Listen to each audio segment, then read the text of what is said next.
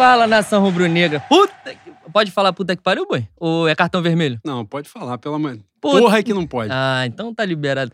Que saudade, hein? Pelo amor de Deus, bicho. Estamos de volta. Eu sou Leno Lopes, ainda sou Leno Lopes. E aqui é Juan Lucas, saudações rubro-negras. A saudade apertou e eu voltei, né, boi? Pra ficar ao seu lado, ô boi, ô boi. A minha Estácio de Sá, né? Coisa fantástica. Agora é a Vera. É, isso aí. Estamos de volta, graças a Deus, depois de, de tanto tempo, por razões óbvias, né? Mas estamos de volta aqui cumprindo todas as recomendações e distanciamento social. O distanciamento social do Leno é uma coisa muito fácil de se fazer. Ah, é. Mas aí tu faz há É, muito tempo É, já. uma coisa prazerosa. Inclusive, eu vou usar como justificativa por muito tempo a pandemia para poder ficar o mais distante possível dele. e Mas estamos aqui. Né? Inclusive, antes de, de falar mesmo o negócio da Vera, eu pedi desculpa pelo último podcast que eu estava prevendo a pandemia e falei uma quantidade de palavrões um pouco inaceitável, um pouco acima do tom. E às vezes as pessoas estão ouvindo podcast com os familiares e tal. Aqui, tem esse podcast maneiro do Flamengo que eu estou ouvindo. E provavelmente nessa circunstância, pessoas não mais vão ouvir o podcast porque eu fiz na última edição. Mas viu, depois vem a pandemia, então tá justificado. Meu tio reclamou, pô, às vezes eu tô lá no fórum, boto pra ouvir, sai um caralho do nada dito por você. Eu falei, tio, dialogo com o popular. Ah, tem que se me comunicar com as massas, né? Exatamente. E apresentando o podcast, para quem não conhece, nós já temos aí um pouquinho mais de um ano. A gente está aqui, faz sempre um debate sobre os assuntos mais variados que envolvam o Flamengo. Com a pegada meio botequim, porém, Exato. com certa seriedade. Sim, sim. Uma informalidade, mas para informar as pessoas, não é? E eh, estamos de volta, estamos disponíveis, né? Os nossos perfis nas redes sociais, Twitter, arroba Mengo, underline fé, no Instagram, arroba pod fé no Mengo, tudo junto, diretão. E o podcast você consegue ouvir no Spotify, SoundCloud, Cashbox, Google Podcasts e outros negócios que eu não sei quais são, que a gente vai descobrindo. Cada vez que a gente posta o podcast, É. alguém fala que descobriu o podcast numa outra A gente é plataforma. tão inútil que o ouvinte avisa. Não, encontrei tua, plat- tu- teu podcast no Google Podcast. A gente trabalha com profissionalismo, né? Puta, é muito, é muito incompetente, né? E critica esse estudo depois no, no Twitter, diz, como se a gente fosse brilhante. Mas, né? mas aí a gente tem um argumento em causa própria que a gente paga pra fazer essa merda, né? A gente não Tem tá isso. recebendo nada. E tem gente que ouve, inclusive. Por incrível que pareça. Como é que pode, né? É, dito isto, gente, bom dia, boa tarde, boa noite a quem foi campeão, né? A quem não foi, só dia, tarde e noite. é Aparentemente, importante. o programa antes da, da pandemia, a gente também foi campeão, né? em qualquer programa a Na- gente foi campeão. na né? verdade, a eu minha já perdi sensação é. É. A sensação é essa. Só esse ano a gente já ganhou quantos títulos? Não Quatro. sei. é e isso porque a gente contar. tá uns quatro meses parado, não teve nada. Imagina se tivesse rolando. Coisa E maravilhosa. estamos planejando a América do basquete, né? O BIR.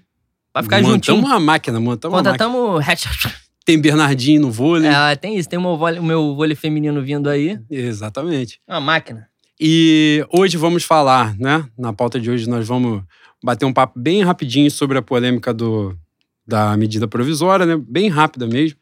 Muita polêmica que aconteceu aí nessa volta do futebol, né? Dos clubes, das diretorias envolvidas, da FERJ. Falaremos, obviamente, dos Fla-Flus, né? Não falaremos de todos os jogos dessa volta, mas dos últimos Fla-Flus que tiveram, que foram vários.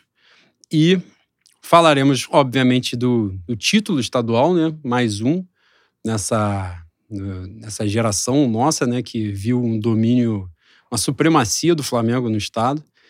E, por último, mas não menos importante, né? Falaremos sobre Jorge Jesus, que é o grande mistério né, da, da lâmpada aí, como é que a gente vai, se ele fica, se ele sai.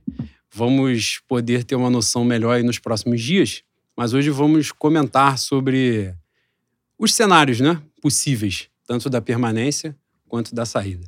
E vamos nós, Boi. Antes da gente começar alguma parada, quer pontuar alguma coisa? Ou a gente já começa na, na MP? Não, segue o baile. Vamos que vamos, então.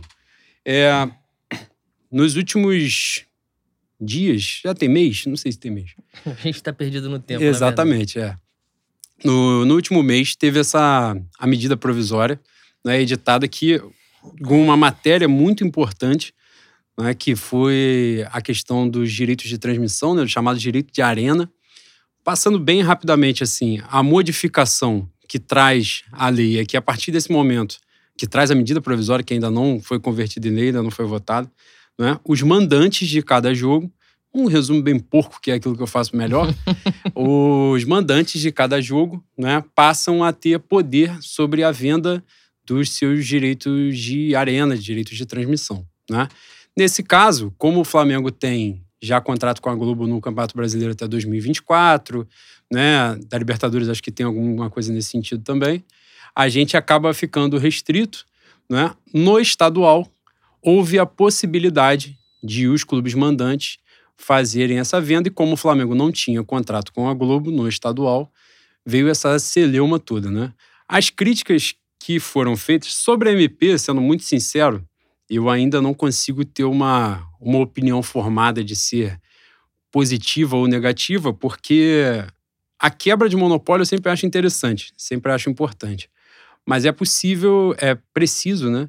Entender os cenários que se apresentam, né? O Flamengo estar preparado para fazer isso. Eu até acredito que de certa forma esteja, mas o debate tem sido feito de uma forma muito rasa.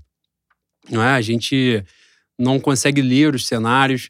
A gente está passando por um período que fala muito sobre sociedade no Flamengo, que são os chamados torcedores de dirigente, né? Então a galera sai de uma pauta, ao invés de uma análise crítica da coisa, há determinadas fantasias de que tudo será maravilhoso, fantástico, e é um cenário muito complexo. Então, eu acho que ainda cabe uma análise maior. A minha crítica sobre a questão foi mais a forma como ela foi desenvolvida, né?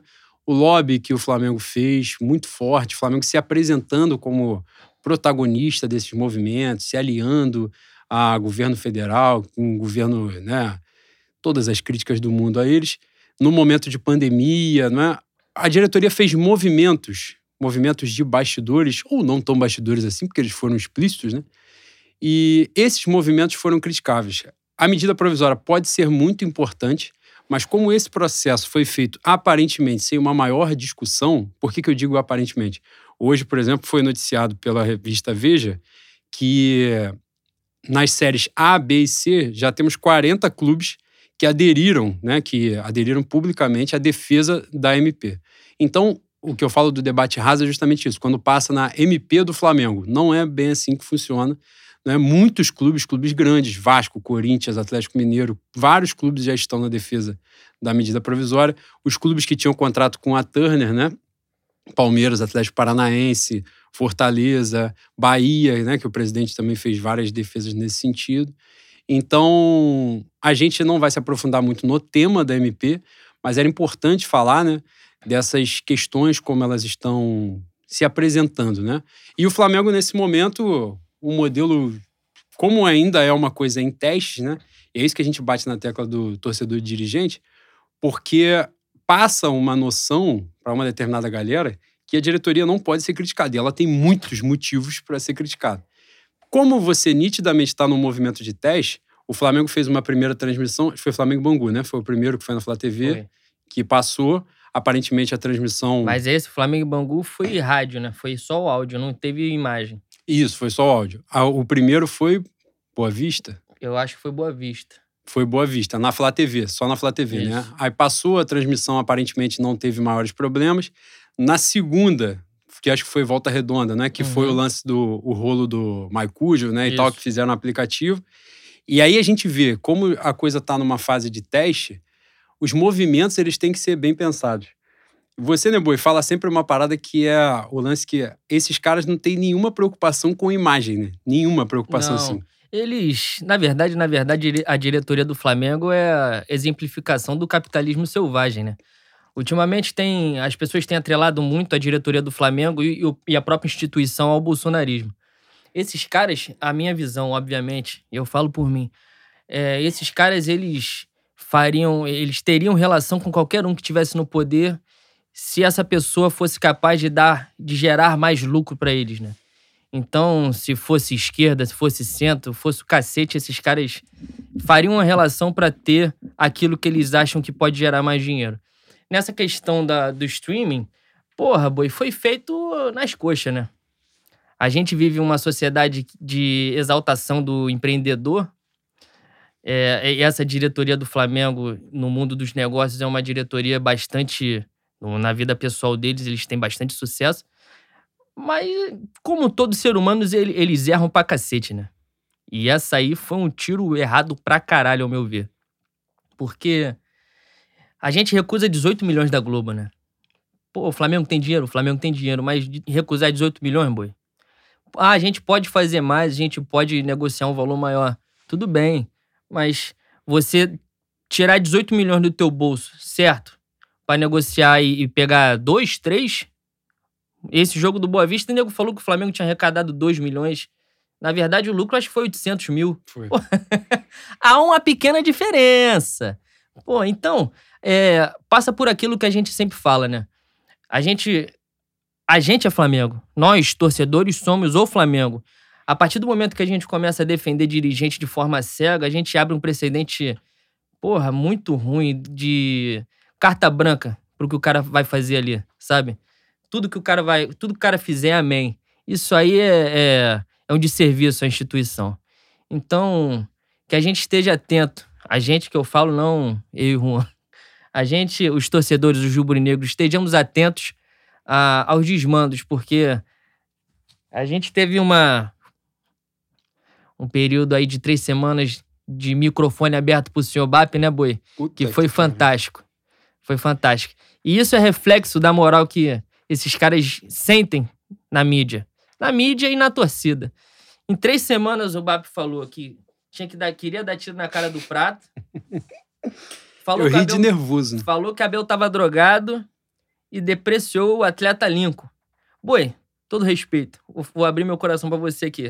Se estivesse na mesa do bar, estivesse no boteco do, do Armando, tomando do Amé com ele, eu falo, caralho, Vapim, na moral mesmo, tu fala a verdade da vida, maluco. Tu é pica, mano. Tu é muito bom. Estamos na mesa do bar? Não. Ele é um merda que nem eu, de Bangu? Não. O que, que ele é? Ele é diretor do clube de regata do Flamengo. Pode falar uma merda dessa? Não. Aliás, se tivesse na mesa do bar, eu falo, cara, você vai me dar um motivo para você falar uma merda dessa e eu não virar a mesa aqui no teu cornos. Isso é botiquim, é botiquim, né, boi? Botiquim é briga de rua. É, coisa linda. Garrafada, tapa na cara, pernada. Mas não, ele é um diretor do Flamengo e, segundo as mais línguas, foi ele que reuniu o grupo dos careca, né? Então, é, a gente tem que estar tá vigiando, tem que estar tá vigiando porque o BAP é o Felipe Melo sem jogar bola. Ele é maluco, piroca nas ideias. Pelo amor de Deus, não vamos dar carta branca a esses caras, que esses caras eles são muito competentes em fazer dinheiro? São. Mas os fins não justificam os meios, né, Boi? Sim, eu acho que a, em vários momentos, né, a gente. Eu, por exemplo, não, não tenho essa preocupação em fazer coisas por birra. Se os caras acertarem em algum momento, eu vou elogiar sem problema algum. Esse não é o ponto. A questão são os desgastes desnecessários, né? Por exemplo, o movimento de volta do futebol é um movimento que vários clubes aderiram, vários clubes aderiram. Então, por mais críticas que eu tivesse, porque ele foi um movimento feito no momento do Rio de Janeiro de pandemia no topo de mortes diárias, as semanas, as médias das semanas e tal, o Flamengo sempre se preocupou em ser protagonista dos movimentos, sendo que todos os outros iam tomar a mesma vantagem que o Flamengo tomou. Só que gostar, eles gostam de passar essa imagem que nós lideramos o processo, sabe? O, teve o lance lá da fatídica foto lá com o Bolsonaro em Brasília. Na semana seguinte, tinha uns 20 dirigentes lá abraçados com o cara de novo. Só que qual foi a marcada? O primeirão, porque tava lá. Na foto do, do, do Landim, tava o Campelo também. O Campelo passou como coadjuvante que ele é, mas o Vasco tava lá. E não atrela o nome do Vasco à parada. Então esse é o ponto. Os, o que eles fazem, é, é aí que a gente passa aquela ideia, a falsa ideia que eles vendem de relação institucional. Porque não é só isso. Porque a relação institucional, você sentar e dialogar, ela vai acontecer, não tem jeito. Isso daí é inevitável, isso não é o problema. O negócio é você atrelar a imagem. E eu concordo plenamente com o que você falou da, da questão de se fosse outro governo e tal, porque, por exemplo, Witzel estava numa investigação de Polícia Federal batendo lá no Palácio Guanabara. No final de semana seguinte, o Witzel estava na Flá TV, de máscarazinha do Flamengo, falando de. Por quê? Porque a briga ali é pela licitação do Maracanã. Então, o que esses caras fazem é assim: eu tenho um interesse, que é X, e o interesse está aqui. Você consegue me atender? Consigo. Então, para isso, o que, que eu faço? Eu vou atrelar a minha imagem a você então eu faço propaganda para você aqui, alivio o peso nas tuas costas e você me dá o que eu quero. A ponto de a MP, que era muito importante, não é?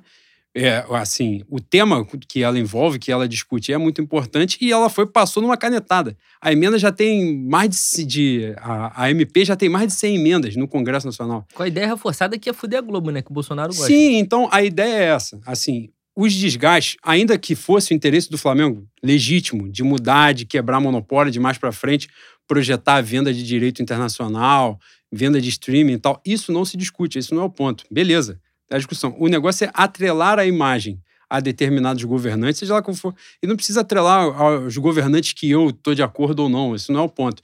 O negócio é a instituição, entende? E o que passa é que não há de fato cuidado com relação a isso, não há nenhuma preocupação. E a gente nota isso com a tragédia do Ninho, nota com uma porrada de coisa. O, a, as inúmeras falhas da comunicação do Flamengo, essas notas oficiais que não dizem porra nenhuma, e quando dizem, só dizem merda quando tem algum conteúdo de fato para você analisar, parar para criticar, é só cagada, é reforçar que jornalista persegue o Flamengo e um monte de babaquice que eles fazem mesmo. Então, esse, esse cuidado, essa, o próprio lance do BAP que você falou, você vê, pô, ele é vice-presidente do Flamengo, faz parte do Conselho de Futebol do Flamengo. Ele tem condição de chegar numa live de torcedor né, numa live de, de Ascom, que são esses caras que recebem eles, que essa é a verdade. Caralho, a gente vai tomar um processo, né? Não, essa é a verdade. E aí o que acontece? O cara chega e fala que, porra, vai dar um tiro, queria dar um tiro na cara do Lucas Prato. Porra, bicho, consegue passar na minha cabeça assim que ele é ingênuo, que ele não tem noção do alcance que ele fala? Não passa. Na minha cabeça não passa. O maluco, porra, foi presidente da Sky, não, não passa na minha cabeça. O presidente da não... Sky, mas não resolveu a porra do sinal com chuva, né? E ainda falou que ia comprar Netflix. É, um não, verme do cara. Superestimam esses caras também, tem essa verdade. De qualquer forma, fala do Lincoln, tá certo? E outro ponto importante também. É, eu acho que, só para pegar o gancho do Bab, rola um, um, um, fator diferente nas críticas ao Lincoln. Eu acho que tem um, um quê de racismo muito forte nas críticas que, que são feitas a ele.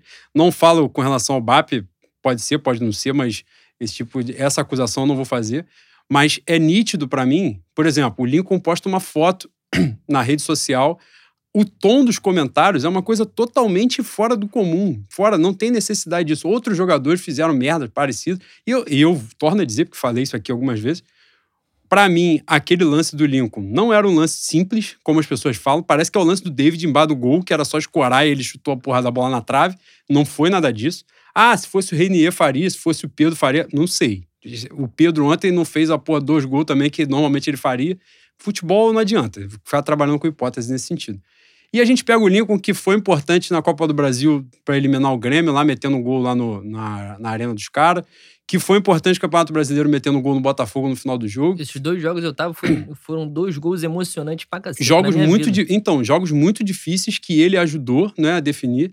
E vejo uma coisa muito acima do tom nas críticas a ele. E não à toa vem um vice-presidente do Flamengo reforçar isso. Falar um monte de merda do jogador. E, inclusive, naquele ponto ali do Lincoln, acho que rolou uma alfinetada no Jorge Jesus. Para mim foi muito nítido, porque ele, a crítica que ele faz é não apenas ao Lincoln perdendo o gol, ele fala a substituição.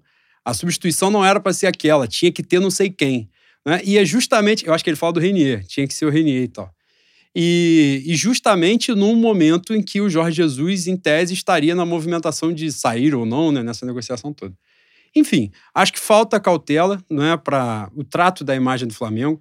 Esse outro lance aí do, do Maicujo foi uma coisa totalmente desnecessária, um desgaste desnecessário. Era o segundo jogo que estava sendo transmitido e, e, eles criaram uma obrigatoriedade de quem não era sócio-torcedor pagar 10 reais para ver um Flamengo em volta redonda. Obviamente, num aplicativo que ninguém conhecia, obviamente o negócio deu merda. A plataforma. Eram duas plataformas diferentes, né? A de transmissão e a de, de arrecadação, vamos dizer assim. Uma lá deu pane, o bagulho não rolou, teve que abrir o sinal na Flá TV. Ou seja, mais um desgaste desnecessário, toma porrada de todas as formas possíveis. Importante ressaltar, Boi, antes da gente mudar a pauta, que quem contratou Abel Braga em, em 2019, no início de 2019, para comandar a máquina que ganharia tudo em seis meses, quem fez a carta, aquela carta do início do ano da Copa Mickey, falando que a gente ganhou tudo, ganhou turno, ganhou basquete, ganhou remo, ganhou o campeonato de pipa na Coab. Essas decisões foram da mesma pessoa. Essas decisões convergem na mesma figura. Então, mais uma vez eu peço para vocês estejam de olhos abertos. Não deem carta branca para desgraçado, para safado. Esses caras podem ser competentes para fazer dinheiro, mas você, para fazer dinheiro, tem que ter um limite. Você tem que ter um, uma dignidade, você tem que ter empatia. Não, os, os fins nunca vão justificar os meios. É isso, é isso. E, e não à toa fez tudo isso para segurar a Abel, para garantir a Abel a escolha, e agora chamando o Abel de maluco. É, não, Né? como se ele não tivesse nenhuma relação. com Exatamente. Então é a história do filho feio não tem pai. É. Então é e como bom... se a gente fosse mongolode. né? Não que Sim. não sejamos. mas, porra, tem limite. É, mas assim, é importante só pra gente finalizar ter justamente esse cuidado com essa parada de torcedor dirigente. Ninguém é impassível de críticas, ninguém. A gente critica muitas vezes opiniões do Zico, por exemplo, que fez o que fez. Você imagina o Zico BAP. não, quando erra é Arthur. E quando erra, é o Arthur. E imagina o BAP, o Gustavo, o monarquista lá que tem outro, que fica bloqueando o torcedor. Puta que pariu. Enfim, e dito isto, vamos passar, porque a gente já falou bastante. desse- Puta, eu vou falar um bagulho aqui que eu não posso falar. É... Não, pode falar, porque se falar merda, a gente corta ali. e vamos falar dos Fla-Flus. No, a volta do Campeonato Estadual, Fluminense com essa máquina comandada por Odair Helman, que se você não viu um jogo, não leu porra nenhuma e pega só um tweet, você acha que o Fluminense é a máquina devastadora do país. Cara, O Fluminense não ganhou um jogo na volta do futebol. segundo, segundo o Sérgio Xavier, um, o grande gaúcho, gaúcho é um, é um povo maravilhoso, eu amo, eu amo muito. O cara meteu que a Taça Rio valeu o Mundial. A Taça Rio valeu o Mundial. O Fluminense mete uma faixa, não sei se vocês já notaram, se vocês têm uma vida monótona que nem a minha, que final de semana fica vendo o jogo na televisão. O Fluminense no Maracanã bota uma faixa gigantesca, assim, campeão mundial de não sei quanto, 52, cinco, década de 50 O aí. muro tá baixo. Os caras ficam em silêncio também e inventam o título Vocês mundial. ficam falando essa merda aí, daqui a pouco vai ser bicampeão mundial. Os caras estão valendo Tereza de é, Ramon de Carranza, Tereza Tereza Herrera, Herrera. valendo qualquer porra é mundial. E, e aí rolaram esses jogos, né, da fase de classificação. O Flamengo estava atrás na classificação geral e passou à frente do Fluminense. Teve a final da Taça Rio, que se o Flamengo ganhasse, né, ganhando os dois turnos, seria campeão estadual. E nessa semana da Taça Rio, né, foi semana passada, né? Uhum. na semana da Taça Rio, começaram os boatos da saída do Jorge Jesus. Veio esse jogo, o Flamengo, eu não vi os jogos anteriores aos Fla-Flus, esses três da sequência, mas tudo que eu lia indicava, você viu o jogo, tu vai falar um pouco melhor, tudo indicava que o Flamengo vinha jogando muito bem, mas não vinha concretizando as- os números de chance que estava criando, né? Os placares de 2 a 0 todo mundo estava falando que era mentiroso. Porra, Boa Vista e Volta Redonda foi chuva de perder gol, mano. Principalmente no segundo tempo, quando os caras cansam e a reposição, não, obviamente, não mantém a qualidade técnica do time titular, que já não é grande coisa. O Flamengo perdeu muito gol nesses dois jogos. E contra o Fluminense na Taça Rio. Na Taça Rio e no primeiro jogo da final, na verdade, eu acho que o Flamengo manteve o, o padrão, né? Tratou de maneira desleixada pra cacete. Alguns jogadores não voltaram muito bem. Bruno Henrique, Arrascaeta. O Léo, Pe- Léo- Léo Pereira parece estar jogando de calça jeans. Porra, vamos tirar essa calça aí pra jogar, Léo. Tá foda. Jogar com você em linha alta no Campeonato Brasileiro vai ser foda. Tem mais. Rafinha, Raf- mas Rafinha tava contundido, né? Rafinha parecia que tava com a pera na, Mas no pé. Tu você viu? acha, a gente vai falar do jogo, você acha que na Taça Rio e no, no primeiro jogo da final, né, no final de semana agora, domingo, você acha que essa questão do Jorge Jesus pode ter influenciado nos Ah, jogadores? pode ter, pode ter muita coisa, né, boy? Teve a questão da do problema do streaming, vai transmitir, não vai transmitir. Teve isso com o Fluminense também no primeiro jogo, se eu não me engano, né? Da Taça Rio. Foi, foi. Da Taça Rio foi, foi lá. Eu acho que a, a, a justificativa mais plausível é a, a, a possível saída do Jorge Jesus, né? O Jorge Jesus mudou a vida de todo mundo ali em seis meses, cara. É, o Theo fala uma coisa que é muito verdade, que o jogador desse nível, ele gosta de ver quando ele pode evoluir, né? Ele gosta de ver quando ele é cobrado e é cobrado com sentido e, e isso pode fazer com que ele venha melhorar. E Jorge Jesus, em seis meses, deu... O Diego Alves era um cara consagrado pro Brasil, né? Pra América Latina na Europa, mas o Diego Alves não tinha vencido nada ainda. Diego, Sim, Alves, é. Diego Alves vem pra cá com mais de. Acho que ele tem 34, se eu não me engano, 35 anos. E é campeão brasileiro, é campeão da Libertadores, ganha a Recopa, ganha a Supercopa, chega à final do Mundial e, e pega um dos melhores times da Europa dos últimos 20 anos e leva os caras até o último minuto. O próprio Diego Alves, por exemplo, estava falando, teve um primeiro semestre né, muito inseguro, né? Em vários Uhum. momentos ele, tá, ele não ele estava teve muito bem. inseguro, mas ele, ele teve uns momentos ali Não, na primeira teve fase momentos que ele foi importantes. muito Mas importante. no geral, né, Campeonato Brasileiro, ele teve jogos muito ruins. Ainda, até no início da passagem de Jorge Jesus, o fatídico jogo do Bahia, né, onde ele Uhum. falha muito, do Botafogo, que o Flamengo ganha de 3 a 2 ele falha também. Ele veio numa fase insegura e depois o time inteiro, né, foi ganhando muita confiança. E como você falou mesmo, porra, a- a- o que ele fez com o Arão, por exemplo, que ele transformou um cara que era um, é um bom jogador de elenco, né? Pra hoje o melhor cabeça de área do futebol brasileiro. Isso aí, pra mim, em alguns momentos eu, eu tive um, um receio de falar isso por uma questão folclórica e tal. Mas hoje, pra mim, isso é O Arão, o Arão, pra mim, foi o grande jogador de 2019. O grande jogador. Fantástico, fantástico. E digo mais, o Arão, no final do ano, levou o Gerson. O Gerson cansou, Sim, sim. porque o Gerson também veio da Itália, não tava jogando, tava sem ritmo, sem ritmo de jogo, Já sem preparação. É, já entrou na rabuda, contribuiu pra cacete. Mas o Arão, no final do O Arão foi até a última gota, mano. Foi. E, quando, e, porra, deu tudo, deu tudo. No Mundial jogou muito, né? Os dois jogos. Se a Copa do Mundo fosse esse ano, o Arão, porra, tinha que estar. Tinha que estar na. Um futebol Na muito- foi muito bem mesmo, de verdade. E eu acho que esse componente, né, o, o, pro jogo, acho que da Taça Rio já teve isso. Que teve essa questão, esse extracampo, essa disputa de vai transmitir, não vai passar, onde é que vai passar, liminar de Globo, o caralho é quatro. É, mais à frente, teve a questão do João Lucas, né? Que foi diagnosticado com Covid, mas é, foi tirado né, da concentração e tal. Eu acho que isso pode abalar, embora, pelo, pelo que consta, ele tenha ficado assintomático, né? Só constou no, no exame que ele estava, e ele foi logo isolado e tal. Mas eu acho que a influência do Jorge Jesus. Porque, assim, há uma falsa percepção, uma percepção equivocada, na verdade, de que o jogador é robô, né? O jogador não, não. Ele vai, porque ele ganha 500 mil, 300 mil, 400, sei lá quanto ganha cada um. Eles vão entrar em campo e foda-se o que tá acontecendo lá fora. Se tiver problema de saúde na família, se tiver merda acontecendo, o cara tá nele. Ele vai entrar ali, porra, armou o disjuntor e vai jogar. E não é assim que funciona, porque o maluco é ser humano. Ele ganha o dinheiro dele pela profissão dele, pela rentabilidade daquilo, é uma discussão diferente. E o Jorge Jesus, como você falou, projetou a carreira de todo mundo ali. Uhum. Todo mundo, né? O Rodrigo Caio veio pro Flamengo.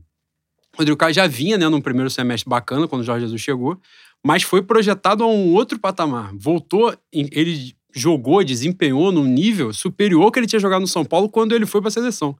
E ele vem pro Flamengo já em baixa, né? Ele não estava em alta, tanto é que tinha desgaste com torcida e o caralho. Vem um Pablo Mari, que jogava a segunda divisão da Espanha, vem que cá, foi saudade, jogar né? no Arsenal. É, Felipe Luiz e Rafinha já caras mais consagrados, mas, porra, o Arão muda de, de patamar. O Gerson era um cara na Europa, porra, normal, basicão, né? Veio pro Flamengo, encontrou uma outra questão. A Rascaeta já era um cara é, bom, consagrado no Brasil, mas atinge também a maior temporada da carreira de gol, de, de assistência. Gabigol vem e faz um, um número de gols absurdo. É, Bruno Henrique joga a bola mais pesada dele, é, jogou muito mais, inclusive, do que quando jogou pelo Santos, que ele tinha Uhum. jogado muito bem, e quando despontou no Goiás. Isso depois de uma temporada que ele ficou fora, né? Por conta da lesão Sim, no olho. com a lesão do olho. E, e o Bruno Henrique é o cara mais decisivo, né? Da, pra mim, da temporada do Flamengo do ano passado. E o Everton Ribeiro, né? Que era um cara, sempre foi um cara muito vitorioso, mas que no Flamengo a, a- o peso do protagonismo né, nele, por muito tempo, foi nítido, assim, que ele tinha dificuldade Uhum. de lidar com isso.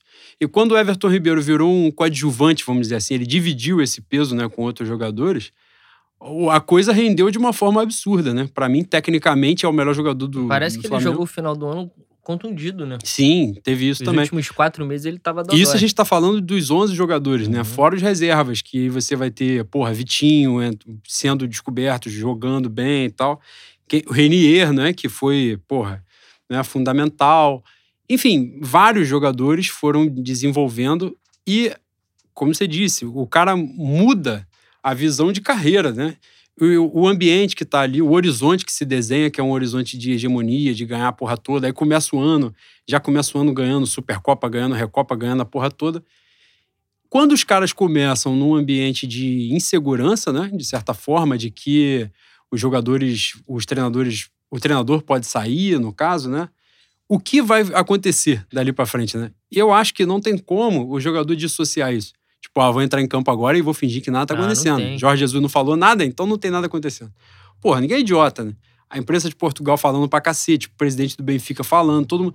Cara, é muita fumaça para não uhum. ter fogo nenhum. Alguma coisa tinha ali. E foi nítido, né? Se você comparar, por exemplo, os três jogos, os três Fla-Flus, o comportamento do, do jogo de ontem, né, do título, já foi totalmente diferente. O Flamengo não jogou a mesma bola, mas eu acho que influencia aí também o tempo de inatividade, de você voltar para um futebol intenso tal, é, é diferente mesmo. Mas o comportamento, a postura, foi totalmente diferente. Foi. O esquema do Flamengo, é, o sistema é um, é um jeito de jogar que você tem que estar atento o tempo todo, né? Você tem que estar muito bem mentalmente, concentrado. psicologicamente concentrado, senão a coisa desanda, cara. A gente viu na, no primeiro jogo da final e na final da Taça Rio um Flamengo disperso. Porra, um marasmo, parecia que os caras. que aquilo ali não importava, sabe? Enquanto o Fluminense, mesmo com duas semanas só de treino, tava porra, querendo. Parecia que a bandeja tinha passado, né, Boi? Com duas semanas e sem ganhar nenhum jogo. Né? É. Não tinha ganho jogos de quando voltou os jogos pequenos, tomou 3x0 de volta redonda e tal. Pois é. É, é basicamente a, a receita do Vasco dos últimos anos, né? Que o Vasco entra com muita vontade para jogar contra o Flamengo. Aí de vez em quando arranja uns 4x4 aí. geralmente toma surra, né? Geralmente é 3x0. e comemora como título. É. Mas de pouco. o que eu achei, curiosamente, é que o jogo da Taça Rio, o Flamengo teve chance de ganhar o jogo, né? Mesmo mereceu, jogando desse merece, Mesmo jogando muito mal, é. mereceu quando o Pedro empata. Logo depois o Bruno Henrique perde dois gols, né? Perde não, um cara tira em cima da linha, o outro ele perde, mas que ele chuta mal pra cacete de esquerda. O jogo que o Flamengo ganhou, né? O, o 2 a 1 que foi o primeiro jogo da final, já foi totalmente diferente, né? Porque o Flamengo não jogou porra nenhuma. Esse foi um jogo, foi um jogo muito ruim. E, e, o Flamengo ganhou o jogo no contra-ataque. O Fluminense teve chance de ganhar o jogo e, de certa forma, Foi melhor. até mereceu ganhar o jogo. Mas o futebol não tem justiça, graças a Deus. e se tivesse justiça, o Liverpool não estava na final da Champions League para pegar o Flamengo. Tinha passado num Tottenham da vida que dava para fazer uma graça. O Cara, se o Tottenham pega o Flamengo, boi, na moral mesmo, era, era, sei lá. Podia pegar o Liverpool que fez aquela sacanagem com o Arsenal ontem. Podia ia fazer aquelas graças. Ia ser mas nem isso. de mãe, maluco. E então o que acontece? O Flamengo jogou melhor. Melhor. Eu, eu acho que o diferencial da Taça Rio pro primeiro jogo foi o Fluminense. Porque o Flamengo jogou mal nos dois jogos. Sim. Só que no, na Taça Rio, o Fluminense não jogou bem, conseguiu meter o gol cagado e não tomar outro gol. Foi, o gol foi cagadíssimo do Gilberto, uma porrada de falha acontecendo ao mesmo tempo. O jogo da. O primeiro jogo da final do estadual, aí já foi diferente, no segundo tempo em especial. No né? primeiro foi, foi equilibrado, o Flamengo foi superior, um pouco superior. Mas no segundo tempo, o Fluminense amassou, né? Amassou, em alguns momentos, assim, dominou mesmo. O Flamengo não conseguiu jogar. E você via que era, era falta de concentração mesmo. Erro bobo de saída de bola, movimentação, os caras parados e tal. Só que o individual do Flamengo é muito bom, né? Porra, é, é incomparável no futebol brasileiro. Então, o Flamengo sendo amassado, vem um contra-ataque. O Rafinha lança pro Gabigol. O Gabigol amassou o Egídio na corrida. E veio o Michael correndo mais que notícia ruim, que tu tá olhando o lance, ele nem aparece na porra da câmera, do nada ele tá dentro da, da pequena área para escorar e 2 a 1 um, E aí mudou isso, né? Mas foi nítido que, para mim, pelo menos, que houve uma influência muito grande nessa incerteza do Jorge Jesus, né? Porque a gente vai falar um pouco melhor sobre essa possibilidade de saída ou não, mas aquilo mexe, né, com o jogador. E assim, e os caras sabem que eles são muito melhores que o Fluminense. Entendeu? Sabe disso. Porra, ontem. Fluminense ontem, sem sacanagem. Matheus Ferraz, um dos piores seres humanos que eu já vi praticando aquela porra daquele esporte. Se bem que eu não sei se ele pratica o futebol. Ele ganha dinheiro é, com isso. Pode ser outra coisa. Pode ser, na cabeça dele pode estar tá rolando outra atividade. É muito desgraçado de ruim. Ele não consegue, ele não tem paciência para dominar a bola. Se ela vier, ele chuta em qualquer posição. Se ela vier na altura da cabeça, ele chuta. É, Nossa, horrível. se, a bola, se a bola não corresse no chão, ele, ele sairia bem. Cara, teve um amigo nosso, tricolor, que falou que o melhor zagueiro do Fluminense é o Nino. Se ele é o melhor Ah, zagueiro então do acabou o Fluminense, futebol do Fluminense, o. Fluminense vai ser o maior 17 da história do Campeonato Brasileiro. Não, isso Esse aí que vai é- começar agora. É coisa- melhor virar ONG, virar qualquer porra. lá, Absurdo. Gilberto, Gilberto foi humilhado pelo Paulinho, já não tinha que jogar mais bola dali pra frente. Daquele Nossa dia pra senhora, cá. é mesmo. Foi o Gilberto que acabou. Puta Foi o maior baile, um dos maiores bailes que eu presenciei. Pô, essa foi uma das grandes humilhações da história do Maracanã, mano. Foi isso do aí. Paulinho. Paulinho viveu só 2013. De- Foi Depois isso. dali ele morreu. Porra, Matheus Ferraz, horrível. Eu não sei quem era o, o Nino. Não, ontem jogou o Nino, mas teve outro jogo que foi Digão, não foi? Digão. Horroroso, ridículo. Lateral esquerda, Egídio. Egídio é a prova em futebol não é justo. Cara, porrada Egídio- de título Egídio brasileiro é no currículo. campeão brasileiro. Um negócio O futebol, inacreditável. o futebol é uma mãe. Inacreditável. É vó. É generosidade de vó, Nossa né? De mãe. senhora. E vem. qual é- é- o meio-campo é Iago Felipe, Dodge e Nenê. Porra, com todo respeito, o jogador do Você Flamengo sequer vem. sabe pronunciar o nome. É Dodge. É Dodge? É. Puta que pariu. O, o Flamengo vem de ganhar brasileiro com a maior campanha da história. Aí ganha Libertadores em cima do River Plate, que, porra, chegou, bateu. O maior, o maior River Plate da história. Sim, que bateu três finais em quatro anos de Libertadores. Aí o cara pega uma porra de um time desse de clássico, que vai pegar. que o maior rival do, do Flamengo no clássico é o empate, que não é o Fluminense. E historicamente o Fluminense já tem menos vitória do que empate no clássico. Aí vem a porra da escalação dela. O cara acha na cabeça dele e fala assim: gente, porra, olha só, não precisa. A gente tá aqui com a cabeça, mas qualquer bolinha no chão que trabalhou, saco. Vamos guardar. Beleza. Pô, e aí o bagulho foi. no- na Taça Rio, acho que o próprio Fluminense achou isso. Falou assim: olha só, nós estamos aqui, vamos tomar um vareio mesmo. Os caras vão ganhar o campeonato ganhando os dois turnos e tal, beleza. O Fluminense jogou nada, mas achou a porra do gol e falou: ué, acho que dá. É Tem possível. alguma coisa acontecendo aqui. Como no primeiro, no primeiro jogo. Aí ficou aquela coisa assim, pô, os caras sentiram que jogaram mal. Primeiro jogo da final do estadual, o Fluminense vem pra dentro. O Flamengo vem pra dentro. Aí o Flamengo, porra, primeiro tempo começou a jogar uma bolinha ali e tal, não sei o quê. Quando os caras viram que o Flamengo não estava jogando pra cacete, o Fluminense falou, pô, eu acho que dá. E foram pro amasso, foram pra dentro. Aí eles foram pra dentro sem lembrar que eles são Fluminense. Quem ficou lá atrás? Egídio. Porra. Aí deram a sopa pro azar e acabou o jogo. Mas ontem, por exemplo, já rolou uma postura totalmente diferente. Ontem o Fluminense basicamente não, não teve chance nenhum, em momento nenhum arriscou o Flamengo. Teve no iníciozinho aquele tal de Evanilson lá que fez o gol no primeiro, no primeiro jogo da final. Mas ali, nesse lance, o Léo Pereira tava. O, o Diego Alves tinha fechado o canto. Se ele consegue chutar e vai no gol, provavelmente não iria onde o Diego Alves não estava, né? Sim, Iria em sim. cima do Diego Alves. Mas assim, Não foi um lance claro, é, quero dizer. não, foi, não foi como no primeiro jogo É. do estadual, que tiveram mais lances ali eh, claros pro Fluminense. E, e basicamente foi isso. Teve um lance que acho que é aquele Marcos Paulo, né? Que a defesa do, Fluminense, do Flamengo, inclusive, recompôs mal pra cacete. E aí alguém vira o jogo, acho que esse Evanilson vira, e o Marcos Paulo está de esquerda muito fraco. E como a finalização foi muito ruim, né? A chance pareceu não tão clara, mas era uma chance. Se ele tivesse a noção maior, se ele tivesse a noção maior, ele não estava no Fluminense. Tem isso também que tem isso, que ser debatido. Tem esse detalhe. E aí, mas basicamente só foi isso. Então já foi um comportamento diferente, né? Mas Longe da intensidade de Sim, 2019. o próprio Jorge Jesus falou isso na, na coletiva pós-jogo, né? Que os jogadores todos do setor ofensivo estão muito longe do que jogaram em 2019. Mas eu acho que Eu acho que não Não- só do setor ofensivo, né, Bui? É o que eu tava falando aqui. Tem muito jogador ali abaixo do que ele fez em 2019. Com exceção do Léo Pereira, que não era do, do Flamengo, era do Atlético Paranaense. E, Mas- o Léo Pereira é o que mais me preocupa ali, porque eu não quero, eu não quero um cara que substitua 100% o Mari. Isso aí é ilusão.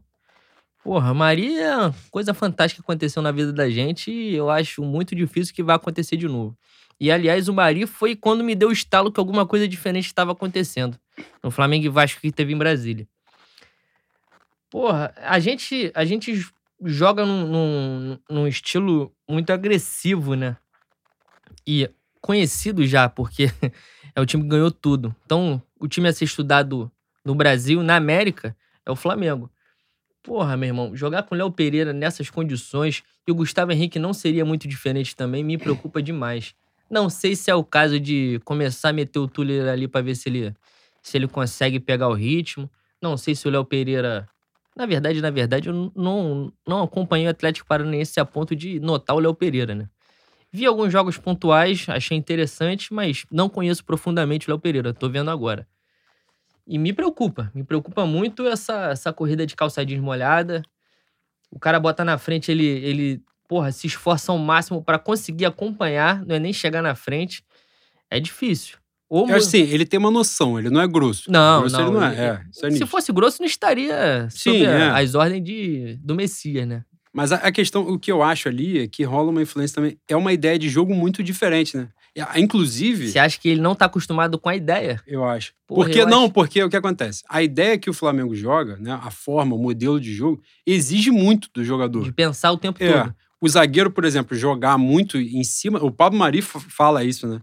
de que o Jesus transformou, tipo, a visão dele de futebol. Uma porrada de coisa que ele não tinha noção que, como era, zagueiro, ele tinha que fazer. Exato. Europeu e ele era do City, né?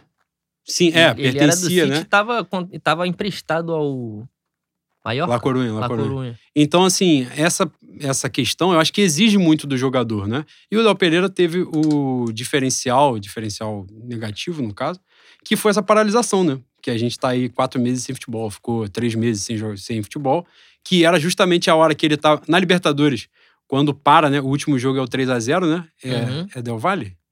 Acho que é Barcelona. Barcelona, Barcelona, no Maracanã.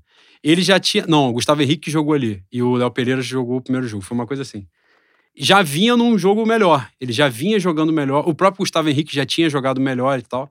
Só que aí quebra a sequência, volta tudo de novo, então é, é, mais difícil. Meu problema, meu problema não é burrice. Eu acho que os caras conseguem compreender o sistema, conseguem pensar o jogo em, em os 90 minutos. Meu problema é capacidade física. Eu não sei se ele é capaz de acompanhar o ritmo do que o Flamengo quer propor, entende? Pensou uns 75 minutos, pega um, um Evanilson desse na correria, nas costas e a gente perde ponto pro Fluminense. Mas é aí tem, tem um quê de posicionamento, né? É isso que eu tô falando assim. Parece que em alguns momentos ele tá mal posicionado. Então ele tem que correr atrás no mano a mano do maluco, que ah, provavelmente sim, vai é. correr Pode muito ser. mais do que ele. Pode ser. Essa, essa própria chance do Evanilson, por exemplo, ele se posiciona mal. O maluco dá uma bola infiltrada Não, assim na. Esse é um caso de burrice. exato. Então, posicionamento puro. Do Evanilson. O Evanilson é burro. Não, ele é fraco, pô. Mas assim, o cara foi aproveitar, mas é rápido. É burro, mas é rápido. É, é um berrio. Exato. que não se machuca. Eu não sou BAP, eu posso falar que o berrio é burro. mas, mas o berrio é bicampeão da Libertadores, coisa que o Evanilson não vai ser. Gênio, Importante pontuar. Gênio. E, de qualquer forma, eu acredito que os jogadores vão render melhor com o tempo e principalmente com a segurança. Segurança que vai vir da permanência ou não do Jorge Jesus. Né? Mas, de qualquer forma, eu achei que foi muito importante a mudança ontem né, de postura do time. O Flamengo teve uma postura muito diferente. É, porra, destaque sem sombra de dúvidas, o maior jogador em campo foi o Gerson. Uma atuação absurda e que, inclusive, fez muita falta. O Gerson faz muita falta com a bola que ele joga, porque ele realmente é um nível de futebol acima, isso é evidente. E ontem ele dominou o jogo, tinha uns 432 gestos dentro de campo. Porra, é poder moderador do meio-campo, né, Foi. Ele, ele manda ontem, e desmanda. Ele mano. ontem foi sacanagem. E, e, foi muito bom. E o Flamengo sente muito isso, né? Porque ele joga numa posição estratégica ali que faz muita diferença, né? Que é o meio. A bola começa a ficar mais retida ali e tal. Inclusive nessa, eu tava vendo aqui, a, o, a porcentagem né, de minutos do jogo em cada setor do campo no campo de defesa do Flamengo foi só 14% de todo o jogo. A bola esteve no campo de defesa do Flamengo. Acho que é 46, é, 45 e 41 o resto. 45 no meio-campo, 41 na defesa do Fluminense. Isso passa muito por um meio-campo melhor. O primeiro jogo da final do estadual, a bola não estava ficando no meio-campo no segundo tempo. O Fluminense toda hora pegava a bola e voltava de novo atacando. O Flamengo não conseguia segurar. E teve também, a, no primeiro jogo, a, a, tiveram as mudanças, né? Entrou Diego de titular, entrou Vitinho de titular. Foram algumas mudanças é, feitas ao mesmo tempo e o time sentiu, para mim foi nítido que sentiu. Agora, outros destaques positivos de ontem que eu achei. Rodrigo Caio, que é chovendo molhado, é, porra, maluco absurdo, absurdo. Hoje é o melhor zagueiro do futebol brasileiro. E a gente demorou tanto para poder falar isso, né? Com Jeromel, com Kahneman, com Cuesta, Moledo, caralho. Hoje acho que pode falar tranquilamente que o melhor zagueiro do futebol brasileiro é o Rodrigo Caio hoje. ganha no alto, ganha embaixo, ganha na velocidade, ganha na antecipação, ele, ganha ele de é qualquer jeito. bom, Ele é tão bom como zagueiro que a gente começa a questionar se ele não pode jogar de volante, né? Sim, que foi basicamente o que aconteceu no São Paulo, né? Algumas vezes. E Arão ontem fez uma boa partida, mas o Pedro, né? O Pedro é diferenciado demais, né? Acho que é importante falar isso de novo, que a gente já tinha falado Cara, antes. o Pedro me dá uma saudade do teu queixo velho, moleque. Nossa senhora. Às vezes eu fico assim pensando, cara, eu fico de cu duro, boi. Puta que pariu. Porra, o boi era muito tesudo com aquele queixo. Ai, meu Deus do céu, cara. Tá vendo por que, que a gente faz isolamento social? Por causa dessa porra. Ele perde a linha, cara, na hora que tá falando o bagulho. Aí, o Pedro, voltando ao que interessa, o Pedro é muito diferenciado fora da área, né? A ideia dele como centroavante, a capacidade que ele tem, técnica de sair da. Mas não é aquela capacidade de padrão guerreiro, né? Que sai da área, faz o pivô, mas não faz a porra do gol. O Pedro já é diferente, é, é o matador, né? Mas que sabe sair da área com técnica, sabe segurar a bola, sabe distribuir, abrir para os laterais, para o meio. Um cara muito diferenciado, muito diferenciado mesmo. É, espero que tenha vida longa no Flamengo. Rubro-negro igual a nós, isso é importante dizer.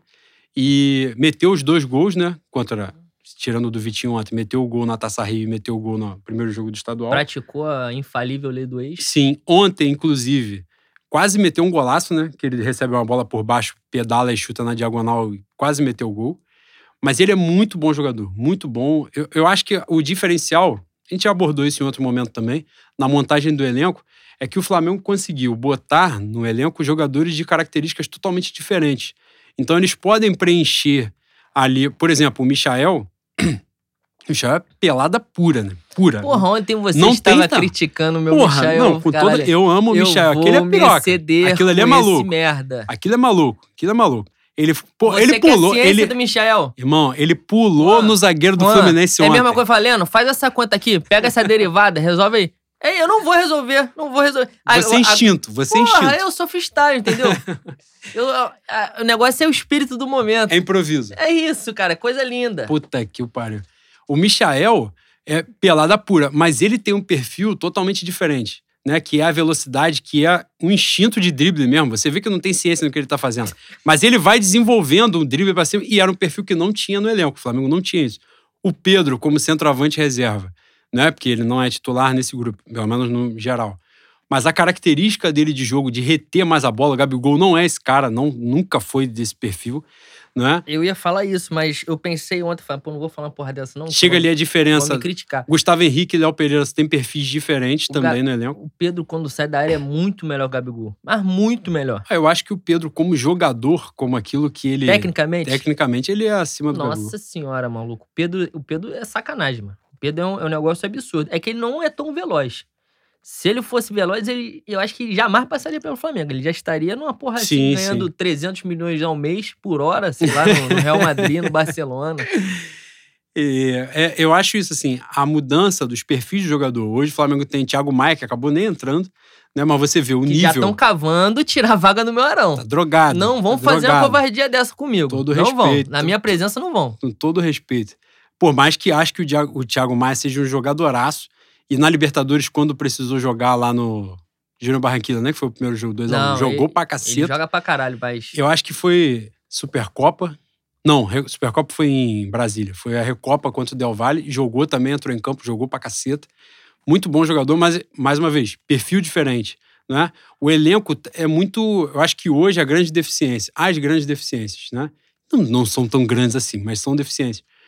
Tem- seria o reserva do lateral direito, do Rafinha, que, que, não está bem. está sendo resolvido. É, hoje rolou um boato aí do jogador, né? Do Bustos lá do Independente, que é muito bom, mas a gente não sabe se é verdade ou não. Que- é o que eu falei, no, é o que eu postei hoje no Twitter.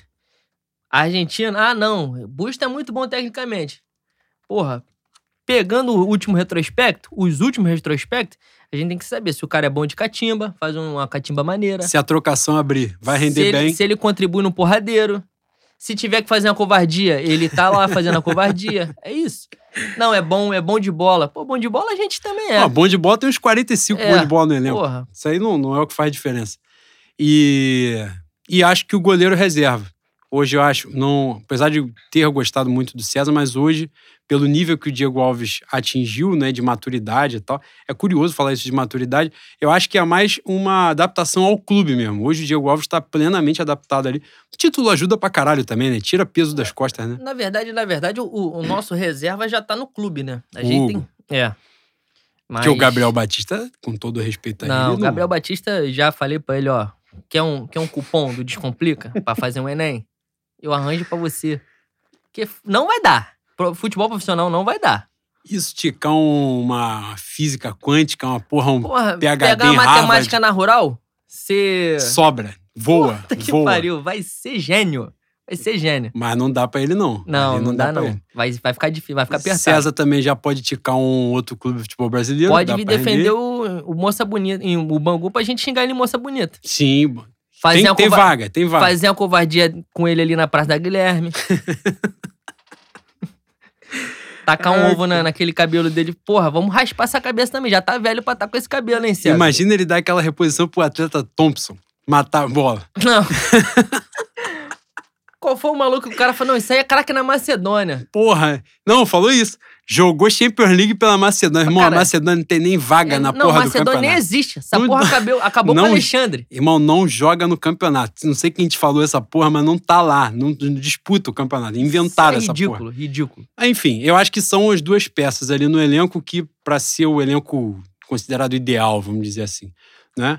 Porque realmente o João Lucas, eu acho que pode até vir a ser, tem característica física e tal, mas hoje, no nível que o elenco do Flamengo tá, ele não joga. Eu faria um- uma diferença muito grande tirar o Rafinha e botar ele. E o César, acho um goleiro já. Também acho que já dá pra arrumar para outro lado. César, acho que, eu não sei se já tem 30 anos ou tem quase 30 anos também. Eu acho que vai ficar preso no Flamengo sem desenvolver, sem jogar. Ah, falando sério, eu acho que o César tem condição de agarrar em um time de Série A. Mas, porra, pro Flamengo não dá, mano. Pro Flamengo não dá. Porque a pretensão da gente é uma é pretensão muito grande. Pra vocês terem noção do que que é o Flamengo, há uns dois, três meses atrás saiu a notícia. Eu não sei se a notícia, não vi nem de onde era. Porque é uma realidade tão paralela pra mim, é tão dark, que eu fico meio assim. Falaram que Boca e River começam a ficar apreensivo com a hegemonia dos argentinos na Libertadores. Porque o Flamengo vem muito forte, né? E se acontece qualquer desgraça com, com o Diego Alves, como aconteceu em 2000, foi, foi 2017? 17. Foi. Que a gente teve Jogou o duas Thiago, finais sem. sem- Thiago, o goleiro que agarrou com a patela, Nossa senhora. depois Muralha. Então, é isso aí. Aí a gente tem que ficar ouvindo... Thiago, Thiago deu uma Copa do Brasil pra Mano Menezes, né? Que é uma coisa que eu torno inimigo mortal é. pra mim, que é o cara que deu alguma coisa na carreira pro Mano Menezes e Isso ele aí. foi responsável por essa porra. Não pode pisar na gávea. Exatamente. Então a gente tem que ter um, um- um cara ali engatilhado. Sabe qual é um bom exemplo? O goleiro do Arsenal, o alemão. Aquele merda lá que se chama Leno. O muro é baixíssimo, né? O cara chamar de Lena tem que ser um desgraçado. Pois é, não ele tem como Ele ser não diferente. tinha que estar com profissão. é isso, não tinha que ser contratado. Tá lá, se machucou. Era, ele, ele é reserva do Neuer. Não, é terceiro reserva da seleção alemã. Tem outro. É o, é o Stegen, pô. É, o da- o do Barcelona. É. Porra! Entrou um argentino lá que a gente não sabia o nome. A gente não sabia que o Arsenal tinha goleiro reserva. O maluco tá agarrando pra caralho. Mas ele deve ser umas cinco prateleiras acima do Leno, assim. Só que o, o, o alemão fala alemão, né? É europeu. Tem a bronca dele de europeu. Porra, boi, é isso que a gente quer, mano. Tem um passaporte. Tem né? um passaporte. Tem um acesso aí pela União Europeia em alguns lugares. Mas, porra, Tem um crachá da Liesa, né? Vamos botar aí. cara, eu acho. Eu não vou contar essa história pra Não, pessoa deixa aqui. lá, eu não vou, eu não vou. Deixa eu falar que meu pai ouve uma porra dessa e vai me criticar. Meu pai já tem, ó, já tem coisa pra me criticar pra caceta. Você vai dar uma Mas o seu Rossi pra tá correto. Ah, foda-se, eu já comecei a falar, a informação se passa, não se guarda. o Heleno chegou, eu nunca tinha ido no carnaval da Intendente Magalhães, nunca tinha ido. Aí Heleno chegou numa terça de carnaval e falou assim: aí, vamos lá ver, mano. Ele tinha saído do bloco, eu já tava em outra dimensão, né? Vambora, vambora, vambora. Aí Leno, porra, parou o carro no Valqueire, Leno desce, botou um crachá da. Eu falei, fudeu. Me senti especial. Falei, vai ter alguma barreira que o cara fala assim, ó, não passa ninguém. Aí o Leno vai falar, ó, tá comigo. E eu ia passar. Eu já me senti especial naquela porra ali. Chegou lá, o bagulho era aberto. Qualquer um sentava em qualquer lugar. Se você quisesse desfilar, você desfilava de camisa e bermuda. Caralho, eu fiquei, por que o Leno está com um crachá da aqui? Porque ele gosta de intimidar os outros. É isso que ele faz. Ele gosta de intimidar. Então, provavelmente, esse alemão, filho da puta lá do Arsenal. É meu parente, é meu primo. Porra, é. Chega no Arsenal, que é na Inglaterra, fala, eu sou europeu. Porra, todo mundo é europeu nessa porra aqui, é Inglaterra, viado. E o cara fala isso, é basicamente a mesma coisa. Ai, meu Deus. Acabou a palhaçada? Acabou a, a narrativa fake aqui? Vamos passar. Posso dar pra- continuidade? Vamos caminhar, né? É, ontem, mais um título estadual, 36 títulos do Flamengo. Hegemonia, agora abrimos cinco do Fluminense. Eu me lembro, cara, lá de trás. Abrimos cinco? É, tem- empatamos, a gente né? tem 31. Não, ah, não, tá 36, falando do título. Eu tô falando 31. da, da- dos confrontos Ah, não. diretos. O Flamengo. Eu me lembro disso, o Fluminense com dois títulos de vantagem pro Flamengo e tal. E aí eu fui ontem correr atrás dessa informação. De 79 a 99, foi foram assim os títulos estaduais, né, nos 20 anos. O Vasco ganhou sete títulos, o Flamengo ganhou seis, Fluminense ganhou cinco, o Botafogo ganhou três. De 2000 até 2020, o Flamengo ganhou 11, o Botafogo ganhou quatro, o Fluminense ganhou três e o Vasco ganhou três. Para nossa geração, né, eu começo a acompanhar futebol em 98, 99, a nossa geração viu uma hegemonia no campeonato estadual muito grande. Então, é isso que eu tô falando assim, eu lembro do Flamengo atrás do Fluminense e tal, lembro o empate. E aí depois, quando o Flamengo passou, atropelou. A última vez que o Fluminense foi campeão estadual, se eu não estiver enganado, acho que é 2012. 12, né? Foi até o ano que eles foram campeão brasileiro. E não ganharam mais, né? Nesse, nesse período aí. E o Flamengo atropelando. E cada vez os títulos do Flamengo é, é um negócio curioso. Eu nunca vou dizer que é um título de merda, porque é merda pra quem perde, né? Pior perder. Se eu perdesse ontem, eu ia ficar puto. Eu ligo pra estadual, não. Mas se eu perco pro Fluminense, então, puta que pariu. É, tem isso aí. Cara, se a final, se esses três jogos seguidos fossem Flamengo, Botafogo, Flamengo e Vasco, pode ser que eu tivesse até algum desinteresse. Mas o Fluminense, eu faço questão que ele não exista. Se ele puder acabar e eu puder pa- é, ajudar de alguma forma para que isso eu, nunca, aconteça. eu nunca conversei eu isso vou com ajudar. você, mas eu tenho um sentimento muito. O maior rival da gente qual é? É o Vasco. Sim, de certa forma, Qual, sim. qual o clube que você odeia? O Fluminense. Sem dúvida. O Fluminense não tinha que existir. Se falar assim, ah, o Fluminense vai acabar, pra mim, foda-se. Falar o Vasco vai acabar, eu vou ficar triste. Falar, pô, o Vasco não pode acabar, mano. O Vasco é caricato, né? É coisa linda. O Vasco tem que sobreviver pra sempre. Exatamente. Pelo menos pra gente rir. O Botafogo é simpático, né? O Botafogo é, É um simpático, simpático. pra quem? Pra quem é É, simpático? ti- é um time caricato também, né? Porra, pra mim que se foda. É, os caras estão no meio da pandemia. Os caras estão na pandemia. Todo mundo no ócio, em casa, isolamento social, tendo os problemas. Do nada, os caras ganham três títulos mundiais sem sair de casa. Pô, mas isso porque existe, ainda existe fax. Ontem teve um cara, inclusive, anteontem, teve um torcedor, um influente dele lá. Influente pra pouca gente, né? Tem isso também que é importante pontuar. E o cara meteu um, assim, que o Botafogo, por se posicionar, essa, o monopólio da virtude é gostoso demais. Por se posicionar contra o Flamengo, o judiciário estava perseguindo. Caralho, eu preciso desabafar isso com as pessoas que estão nos ouvindo. O Botafogo ia ser perseguido pelo judiciário porque saiu uma penhora de uma ação trabalhista de 20 anos atrás. Fala, meu irmão, quem é que persegue pra executar uma porra de 20 anos? Foi pra perseguir, já tava perseguindo desse tempo já. Ninguém perseguiu. Aí o, o cara, e ele, esse que é o pior, o cara acreditou no que ele falou. Ele falou e pra ele aquela porra era verdade Cara, mesmo. Sabe, sabe qual é o pior? Os caras conseguem se superar no choro, mano.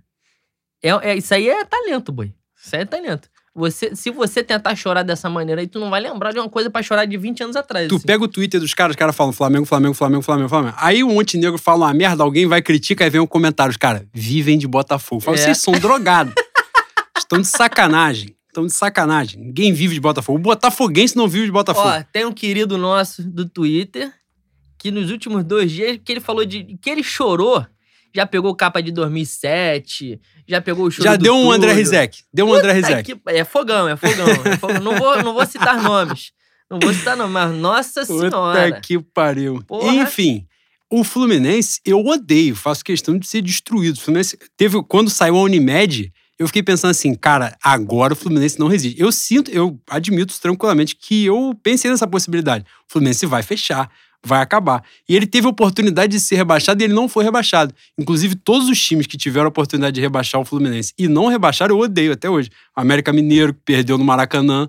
O filho da puta conseguiu perder pênalti pra aquele goleiro horroroso. O que Coritiba, tomar no cu Dedé. Cara, a gente tem que parar de xingar para as pessoas que estão ouvindo. Mas o Coritiba é outro lixo também. Que... Cara, o Coritiba ganhou o título brasileiro do Bangu e depois não rebaixou o Fluminense. É um tipo de clube que não tinha nem que É. acontecer mais. É importante a gente pontuar isso. Mas, seguindo. Ontem a gente teve essa oportunidade, passamos, abrimos um caminho, agora cinco títulos na frente. Eu achei que eu não poderia com, é, comemorar menos um título estadual do que eu tinha comemorado ano passado no Maracanã contra o Vasco, mas foi ontem. Acabou o jogo, show, pronto. Foi, foi o máximo da minha comemoração, do meu êxtase pelo título estadual. É, ontem foi mais obrigação de da gente sim, não perder pro Fluminense sim, do sim. que comemorar título. E essa semana, e aí que eu falo, os caras, ele, o Fluminense tem uma autoestima, um bagulho de que eles acham que eles são escolhidos alguma porra, sei lá o que que passa na cabeça deles que vê um, umas, porra lá, uns Dodge, Dodge da vida, não sei quem, Pacheco, um filho da puta que descobriram em algum lugar. E o maluco se sentiu no direito de sacanear o Rafinha. De falar que o Rafinha distribuía Gatorade. Cara, se eu tenho uma autoestima dessa, você tá fudido na minha mão. Teve a um sorte moleque, é que eu não tenho. Teve um moleque que, quando, quando fez o gol no pênalti, meteu o cheirinho pro Diego Alves. Foi esse Pacheco aí, Foi cara. o mesmo cara? Fantástico. O cara meteu cheirinho pro Diego. O cara acabou de ganhar Brasileiro, Libertadores, Recopa, Supercopa, campeão estadual. Isso aí, isso aí prova que não tá tendo antidope, né? Que esse maluco tá entrando drogado. A bandeja passou, ele cheirou o um nome. E que o corona é inútil, que é o tipo de gente que já de pode Deus. levar, que tá ocupando espaço. E de qualquer forma, abrimos vantagem. Mais um título na conta do Jorge Jesus. Jorge Jesus chegou ao quinto título pelo Flamengo. Tem cinco títulos, isso sem contar Taça Rio, né? Que quem se preocupa com Taça Guanabara, né? Aquela velha piadinha do quem se preocupa com o final de turno é vigia. E beliscou cinco. Libertadores, Brasileiro, Recopa, Supercopa Estadual. E o Jorge Jesus tem quatro derrotas pelo Flamengo. Santos, me recorda aí, Santos, Bahia, Bahia Emelec. E Liverpool. E Liverpool, exatamente. E um negócio absurdo. Em um ano de Flamengo, o cara ter cinco títulos e quatro derrotas. Isso é um negócio inacreditável. Mas né? tem gente falando aí que é fácil, que é mole, que é só distribuir camisa. Que nem Puta o Edilson, campeão do mundo no banco. Edilson tem que pagar pensão alimentícia. É. Né? Porque fugiu da cadeia, tinha que estar tá na cadeia. é bom, Mas de é qualquer bom. forma a gente prossegue o assunto. É, e nesse contexto, né, Boi, a gente está passando por essa insegurança, esse momento de todos, né? Momento de apreensão. Ontem mesmo, o clima pré-jogo era totalmente o que acontecerá depois do jogo e não durante o jogo. A gente vai ganhar, não vai ganhar. Claro, todo mundo queria que ganhasse, mas a preocupação era muito maior. De, se você, né, você também vê ali o engajamento, falar Twitter e tal. Pós-jogo, a preocupação era muito maior. Tinha muito mais gente falando: vem cá, Jorge Jesus está falando em qual lugar, o Landim está onde, o Marcos Braz está onde, falando aonde. O, Marcos, o Mauro César já entrou na live, como é que tá funcionando. Porque ninguém, foda-se, ganhou, ganhou, tá beleza. Mais uma beliscada do Vitinho, inclusive, dois anos seguidos, importante pontuar. Gênio, gênio, meu filho. E, e agora, o que a gente pode dizer, né? Nos últimos dias, o cenário era bem complicado, né? Ainda está complicado. Mas parecia uma coisa óbvia, né? A saída que logo após o jogo, ou dois dias depois, ia voar para Portugal. O elenco entrou em recesso e nessa margem aí ele poderia voltar e tal, negociar. Mas de ontem, do jogo né, de quarta-feira para cá, alguns movimentos começaram a indicar uma possibilidade, não é, de, de permanência dele. É, parece que o elenco se representa na terça-feira não há uma viagem marcada até terça-feira, né? Ontem o Landim falou isso, mas hoje o Jornal Globo de fato publicou. Porque ontem, até porque ontem, não é por bater de frente com o Landim, é porque o Landim falou que ele não tinha comunicado que tinha uma viagem até terça-feira. Hoje o Globo disse que não há uma viagem, né? O, o, quem fez a apuração lá, acho que foi o Diogo Dantas. E ontem tiveram alguns movimentos, né? Na hora de levantar a taça, chamaram o Jorge Jesus para levantar, não é? Jogaram ele pro alto. É, você via nitidamente que tinha, teve o abraço do Gabigol, né? Que ficou a foto marcada e tal. É, você via um movimento assim de um, sabe, como se o elenco de fato tivesse assim, ó. E o Pedro Torre, que é um dos melhores setoristas do Flamengo, um dos melhores jornalistas que cobrem o Flamengo. E, e dizem as mais línguas que é Flamengo. É, pô, quem não é tá errado, né? Importante, mas ele é. E falou, né? Fez uma postagem meio enigmática assim e botou no final: carinho importa. E eu acho que faz diferença mesmo, porque eu não sei como você vê, e você vai falar agora pra gente. Essa ideia do a saída do Benfica pro Benfica, né, no caso, o que ele teria a ganhar lá e o que teria aqui. Na minha visão, é, esportivamente, permanecer no Flamengo é muito mais importante, porque a nível continental o Flamengo disputa título e o, e o, o Benfica não. Né? O Benfica, porra, não, não, disputa a Liga dos Campeões. Tá certo que quando o Jorge Jesus era técnico, disputou duas finais de Liga Europa, Mas eu acho que num outro cenário, né? O Benfica tinha um elenco muito mais forte e tal. Hoje eu não vejo condições, né? O Benfica acabou de perder um título pro Porto, um Porto fraquíssimo nessa volta da, da pós-pandemia, né? Pós-pandemia, não, que a pandemia ainda acontece. Mas nessa volta do futebol, é, pós-quarentena, o Porto atropelou o Benfica, que é o atual campeão, era, né, o atual campeão português. E agora, representa para o Jorge Jesus não só a questão financeira. Aparentemente, teria uma proposta de um contrato mais longo, né, de 4, 5 anos, que é o que falam. A diferença de salário não era um negócio tão absurdo. É, o Benfica, o salário do Benfica seria maior, né? O, o que eu ouvi, o Mauro César falou isso. O salário do Benfica, ele não fala em números, mas o salário do Benfica, para ele, seria o salário que hoje é o salário dele da comissão toda no Flamengo. Né? Então não é uma diferença tão absurda, que a comissão dele não ganha todo mundo de salário de treinador de Série A. Mas. E a proximidade, né? Da família, do, dos amigos, sem sombra de dúvida, é país natal, ele tem 65 anos, vai fazer 66. Então, porra, já é um momento da vida que o cara tá ganhando sete dígitos de salário, já tem uns 10 anos, já tá podre de rico, né? Só que eu acho que ele é um cara. o que, que eu tô dizendo isso? Eu entendo, né, caso aconteça. Mas eu acho que ele é um cara movido a muitas outras coisas, sabe? É nítido, assim, no comportamento dele, na forma dele. E ficou evidente, é, o, a parada é, eu entendo que ele tenha balançado. E isso ficou evidente, tanto no jogo da Taça Rio quanto no primeiro jogo. O comportamento dele, ele estava muito mais quieto do que costuma estar. Né? Tava muito diferente mesmo. Ontem, você já viu uma movimentação diferente. Ele já estava mais puto desde o início, falando mais e tal.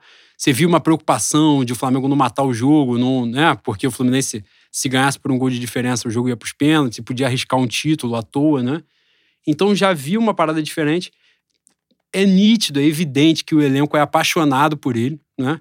Uma idolatria da torcida do Flamengo, né? Que a torcida do Flamengo, porra, ele é inquestionável para qualquer torcedor do Flamengo, e essa é a verdade. No Benfica já não há isso, porque por mais que ele tenha tido uma trajetória vitoriosa, a saída dele não foi legal, né? Ele foi para o grande rival do Benfica, que é o Sport, né? O rival de Lisboa. É... Tem a saída do Sporting também já foi um negócio complicado, então as pessoas em Portugal já veem de uma forma diferente. Ele não é muito bem quisto no Benfica também, né? Sim, então, é. Não só por conta dessa saída pro Sporting.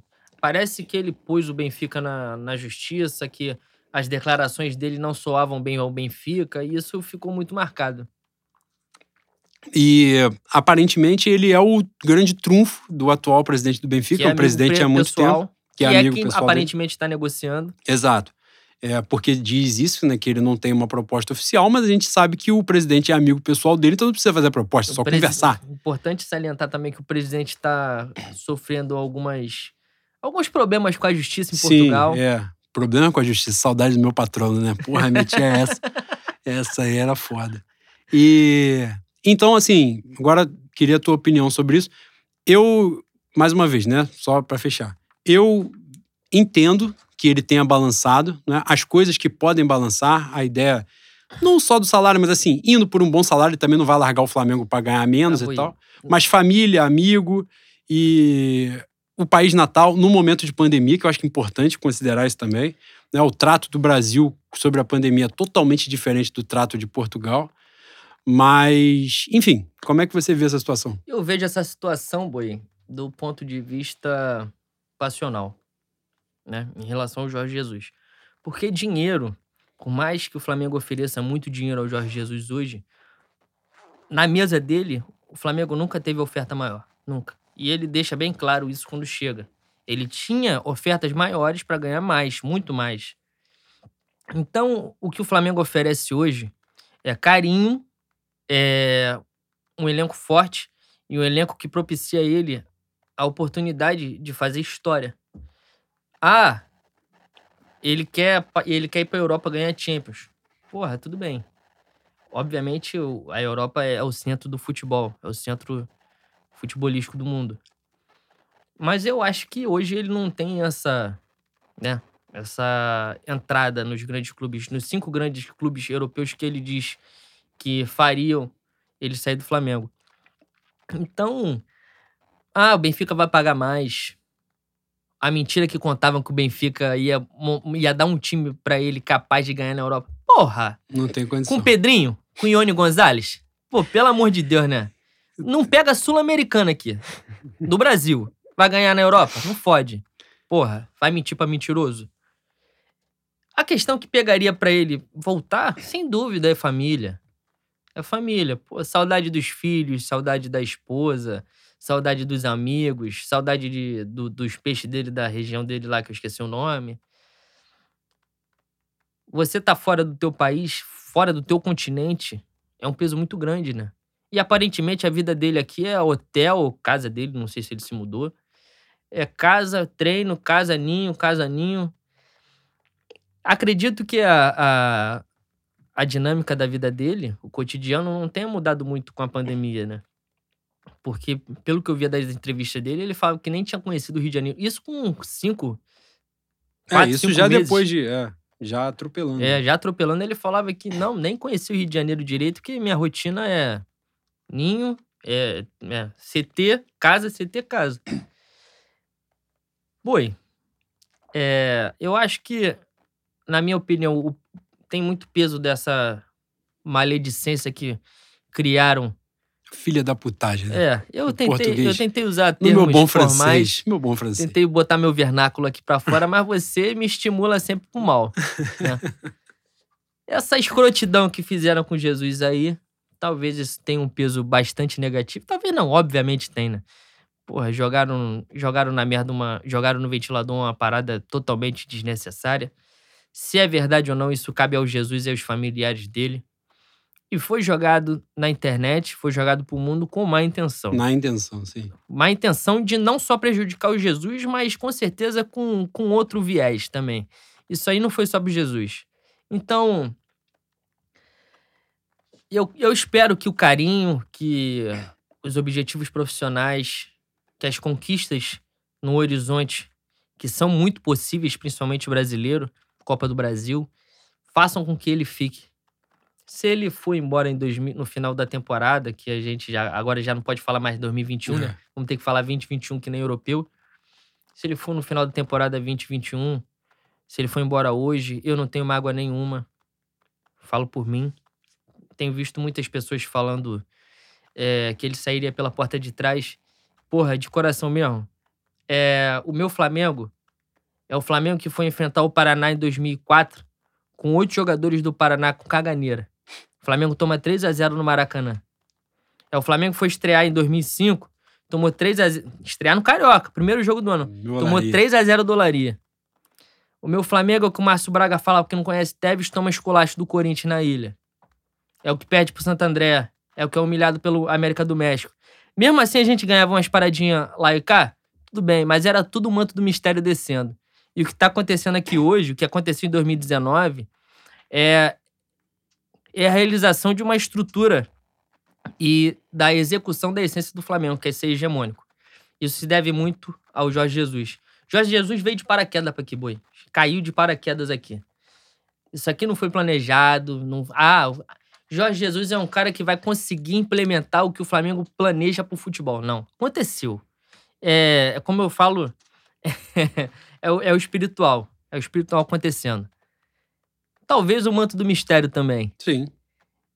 Mas um, um coroa, um coroa que sai de Portugal, vem vem para América do Sul, viver uma coisa que ele nunca viveu, um ambiente desconhecido para ele, e, me, e realiza o meu sonho de criança, uma coisa que eu jamais achei. Pô, nunca passou pela minha cabeça que eu ia ganhar Libertadores desse jeito aí, mano. Tirando um tricampeão, tirando o bicampeão, ganhando do Penharol na fase de grupo no último jogo lá no Uruguai, ganhando de virada do River Plate, o maior River Plate da história. Pô, levando o livro. Ah, perdemos, jogamos de igual para igual, tira um, tira um sarro da gente. Pô, mas isso tem um peso muito grande, mano. Pra minha geração tem. Não sei se pra geração de 80, de 70. Não sei se isso tem o mesmo peso pra esses caras. Mas pra mim tem um peso muito grande, mano. Porque é, é, é a realização de, um, de uma utopia, não é nem sonho. Eu achei que essa porra nunca fosse acontecer. E aconteceu, mano. A gente, pô, eu xinguei a vizinha. Gente, a vergonha que eu fiz na casa do Juan, dia 23 de novembro de 2019, não fui eu. Não fui eu. Um obsessor tomou posse do meu corpo e fez umas coisas inacreditáveis. Eu quebrei coisa na casa do Juan, eu cheguei a vizinha do Juan.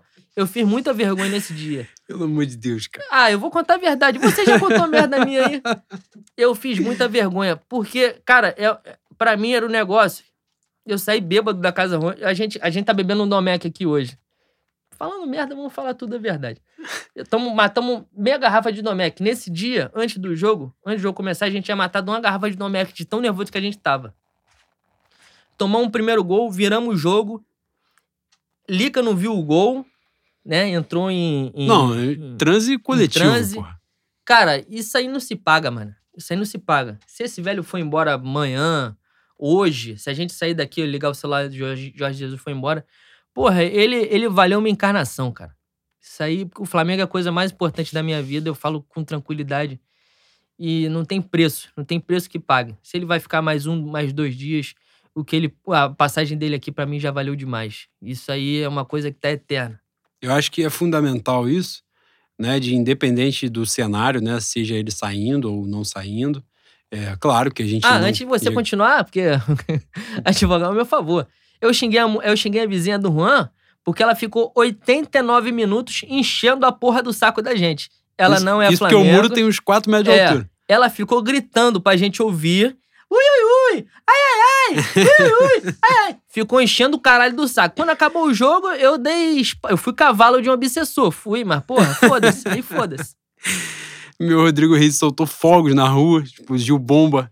Puta que pariu. Mas eu acho que é importante a gente fazer essa consideração, né? Seja ficando, óbvio que a gente quer que fique, não é? Porque é evidente também que o legado do Jorge Jesus não existe, na minha concepção, assim. Não foi aproveitado nada, então é o Jorge Jesus. A saída do Jorge Jesus vai representar um recomeço. O Flamengo sobreviverá a isso? Óbvio que vai sobreviver. Sobreviveu a saída do Zico, que é Deus do Flamengo. Sobreviveu a Leandro, sobreviveu a. O Flamengo se renova, se reconstrói com a sua torcida, que é o que ela tem de mais poderoso.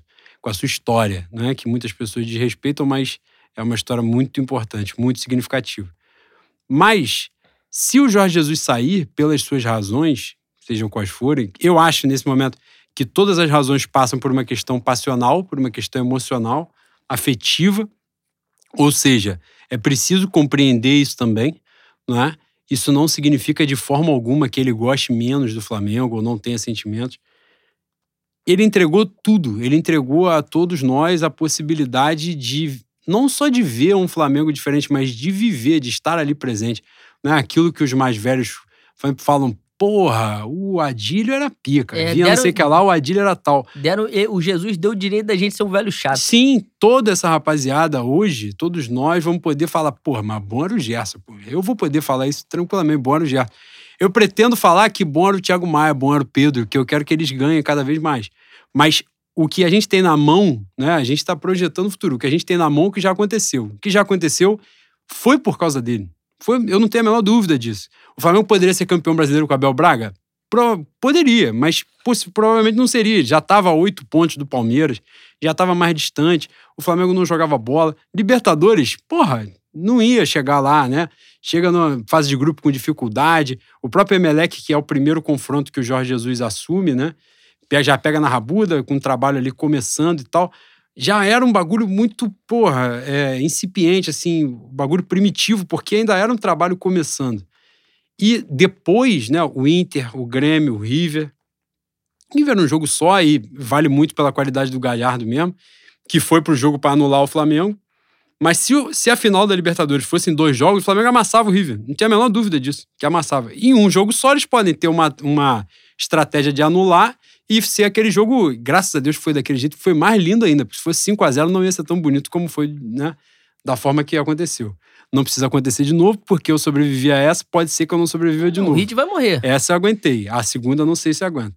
Mas de qualquer forma, é importante a gente ter esse sentimento de gratidão por tudo que ele fez, por tudo que ele entregou, um profissionalismo imenso que ele sempre teve com o Flamengo, uma dedicação ao clube gigantesca, é, os jogadores que ele trouxe, né? Que passaram pelo crivo dele, os jogadores que já foram negociados, os que serão negociados, renderam muito dinheiro para o Flamengo, entregaram muito, muita bola né, dentro de campo, entregaram desempenho, título e tal. Então, se, se né, o destino entender que é o momento dele voltar para Portugal e tal, e a gente ficar na nossa, a gente vai recomeçar, mas toda a gratidão por ele.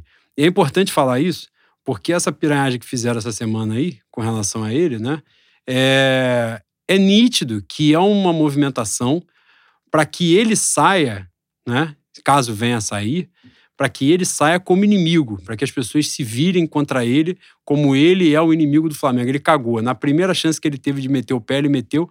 E isso não é verdade. Isso não é justo de pensar dessa forma.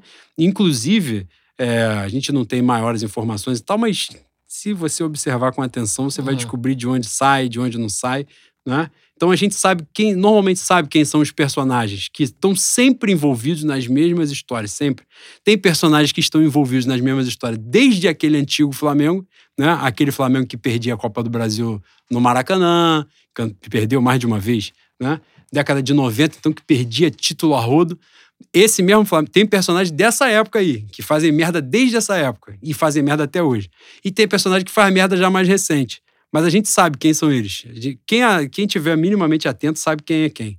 Então é importante a gente considerar né, quem de fato entregou para o Flamengo né, o que a gente merece e quem fica nesses dilemas de tudo pelo Flamengo, nada do Flamengo, e não tem nada disso. E no proceder não tem nada disso. Né? É, não falo nisso daqui, pode parecer que seja de uma questão de organizadas em geral. Não é isso, não. Falo de personagens mesmo, pessoas, pessoas físicas. Quem é, sabe quem é. Até quem tá dentro sabe quem é o personagem. Então, hoje. Então, o ponto é esse, assim, que isso esteja na cabeça de todos nós. Gratidão pelo que ele representa. E ele representa, ele hoje, né, os, adoro ver os entendedores de Flamengo, mesmo conhecedores da história do Flamengo, a simples, a gente já falou isso, né? A simples discussão se Jorge Jesus é o maior treinador da história do Flamengo já é fantástico, porque a gente está podendo discutir se um cara que a gente está vendo, vivenciando, é um dos maiores da história. E isso é coisa que nunca passou na nossa cabeça até ele. Né? A gente pensar, porra, Gabigol é maior que não sei quem, Gabigol é maior que Nunes. Por exemplo, não estou dizendo que seja. Mas dizendo, essa discussão já é bacana. Porque você pode sentar e discutir. Falar, o Arrascaeta é melhor que Pet, por exemplo. Pet que ficou lá atrás. Porra, em vários momentos você pensa assim, caralho, não tem como superar o Pet, não. O Arrascaeta vem um ano e você discute com, com base. Não tá discutindo de, de otário, de maluco. Tá falando um negócio na real. Isso que a gente viveu, que a gente está vivendo, precisa ser reconhecido. Entendeu? Então, Vamos falar de Freitas Solis, de Cláudio Coutinho, outros tempos. Eu, o meu, minha opinião sobre isso é porque são outros tempos, são outras coisas, se disputava menos campeonatos antes, o futebol era totalmente diferente. Então, para mim é uma disputa, sabe, boba assim, de se é o maior ou não é. Mas em título Jesus vencido, tá atrás do Carlinhos, né? Exato, já está com cinco, o Carlinhos tem seis. Carlinhos, que é um grande treinador da história do Flamengo, então, isso que a gente está vivendo já é mágico. Tomara que ele fique, todas as nossas vibrações positivas, quem tiver despacho para fazer, tiver banho para tomar, pode fazer, acende Igor, vela, copo d'água. Um, pai um Rodrigo assim. Ride já fez o trabalho dele também. Quem é de quem é de axé sabe como é que funciona, já está procedendo, né? E a maré está virando por isso, porque nunca foi Deus, né? Não é que é? nunca foi sorte, sempre, sempre foi, foi macumba. Meu Igor Viana, gênio. E, e, estamos aí. Caralho, a luz Porra, falei de macumba, a luz diminuiu do estúdio. Deus me livre, né? É, ainda bem que eu tenho medo disso. Puta merda. e, e é isso. Importante, né, para finalizar a nossa pauta, o nosso programa, que a gente já estendeu bastante, mas a gente está há muito tempo sem falar, né? É, que ele fique, mas se não ficar, muita gratidão por tudo que ele entregou pra gente. Se não ficar, vai sair com mais um título, né? Num ano de pandemia, ganhou três então, a gente tem que reconhecer o tamanho desse personagem na história do Flamengo, que com certeza já marcou o nome dele e vai ficar marcado para sempre, né? É, mais alguma coisa, Boi? Porque eu Não. vou fazer um encerramento aqui, muito necessário. Ontem, é, no dia da final do estadual, nós perdemos um grande amigo, né? um, um, um personagem, eu posso dizer assim, muito importante da Flá Twitter, nosso camarada Marcelo Brum, né? E a gente está vivendo um momento tão difícil, tão complicado, e a gente ainda nesse momento perder um dos nossos é uma coisa muito pesada, é uma coisa muito triste, uma coisa que abala muito. Ontem eu fiquei muito abalado com a notícia. É, que eu quero aqui aproveitar o espaço. A gente ontem debateu sobre isso, se a gente começaria falando isso ou falaria no final.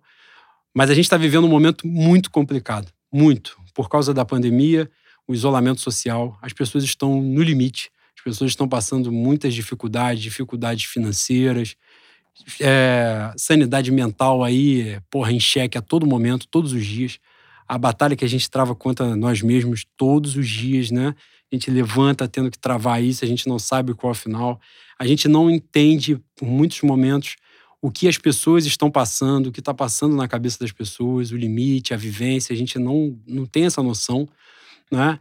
Então, por tudo isso, a gente ontem decidiu que falaria sobre o Marcelo no final do programa, para que justamente a gente começasse o programa de volta falando, brincando de forma alegre, de forma, né, de uma maneira informal, como vocês conhecem, porque é uma forma de ajuda. A gente sabe que a gente, isso daqui, gravar o podcast, pra gente faz muito bem, é muito. É terapêutico. É, né, vocês não, não fazem ideia de o quanto isso é importante pra gente, tanto de gravar aqui, as interações que vocês têm nesse período, né, nesses meses, vocês pedindo para que a gente gravasse, perguntando do podcast voltar. A gente pensou em várias maneiras de fazer, porque isso não é maneiro só para vocês que ouvem, pra gente é muito bom, é muito importante. Então, reconhecendo todo esse cenário, a gente fez questão de falar no final, né? não porque não fosse importante, muito pelo contrário, é a coisa mais importante que eu vou falar no dia de hoje, mas porque a gente precisava compartilhar alegria, trocar alegria, que vocês não tenham dúvida de quando vocês começarem a ouvir, começarem a rir, a brincar, a pensar, a falar junto com a gente, a mandar mensagem nas, nas perfis das redes sociais, vocês estão trocando energia com a gente também. A gente recebe todas as vibrações que vocês mandam, né? E isso tem sido muito bacana. Então, dito isto, o programa de hoje, nessa volta, é uma homenagem ao grande camarada Marcelo Brum, com quem eu, eu, eu não conheci pessoalmente o Marcelo, mas eu interagi muito com ele por rede social. Era uma referência para todos os perfis de, de Flá Twitter, é, com, que, que amam o Flamengo um dos maiores conhecedores de, de Flamengo, né, da história do Flamengo, com quem eu tive contato. É, Marcelo, a gente brincava, Marcelo era do Flamengo da gente também. E por muitas vezes, né, a gente comenta aqui nas pautas estatísticas de jogo, né, números de jogo, estatísticas históricas e tal. Por muitas vezes, essas referências eu peguei no perfil do Marcelo. Então, Marcelo adorava ouvir o programa, comentava com a gente, brincava com a gente comigo, falava essas paradas. E, e eu não tive, eu, eu escrevi isso ontem, eu não tive a oportunidade de falar para o Marcelo o quanto eu admirava ele. É, não tive tempo. Na verdade, oportunidade eu tive, não é? Mas não, não tive tempo de falar isso. Porque jamais esperaria, a gente nunca espera né, que as coisas ruins aconteçam. É, onde quer que ele esteja, Obrigado por tudo. Obrigado pela contribuição que deu para gente. Obrigado por, por esse rubro-negrismo que teve, que inspirou a todos nós. É, vai fazer muita falta, muita falta de verdade. E aos familiares, aos amigos, a quem conhecia pessoalmente, quem estava mais próximo, só posso desejar a vocês muita luz, muito conforto e cuidemos dos nossos. Isso é muito importante cuidemos dos nossos. A gente não pode, não pode, não pode falar de empatia, falar de humanidade, se a gente não entender o limite do outro. A gente estava travando essa luta da volta do futebol, é importante aproveitar e falar isso. As pessoas têm seus limites. A gente precisa encontrar, entender as lutas que a gente tem que travar, as batalhas que a gente tem que entrar, contra quem a gente tem que entrar. Quando a gente se vira numa oportunidade dessa, contra quem é da nossa gente, a gente está perdendo.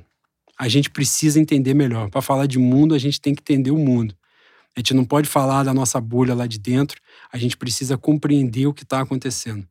Vamos entender o limite das pessoas, vamos falar com os nossos. Se você está com uma dificuldade, está passando por algum problema, está difícil, ser humano é animal social de vida. Chame o seu amigo, os seus amigos estão à disposição para te ouvir, sempre. Então, procure seus amigos, procurem as pessoas próximas a você, né? compartilhem, ouçam, compreendam, porque a gente só vai sair dessa de um cenário tão difícil como esse se a gente estiver junto. E a gente está junto, não tenha dúvida disso.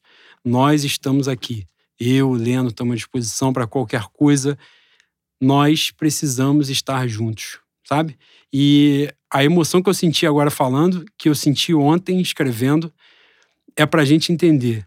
É muito doido é muito doido de verdade o laço que a gente constrói por causa de Flamengo com pessoas que eu, muitas vezes, a imensa maioria das pessoas que falam comigo, eu nunca vi na minha vida. Nunca vi, essas pessoas nunca me viram. E a gente troca carinho, troca cuidado, troca afeto. Então, assim, isso é muito importante e a gente tem que respeitar, resguardar isso sempre, dar valor a isso, dar valor. Né? Quando a gente fala que o Flamengo é maior do que todos nós, é por causa disso. Porque quantas pessoas maravilhosas, quantas coisas maravilhosas eu vivi, eu conheci por causa do Flamengo. Então, minha eterna gratidão e que a gente nunca perca isso. Nunca perca isso. Isso de, de vista, né? É respeitar, entender isso e dar valor.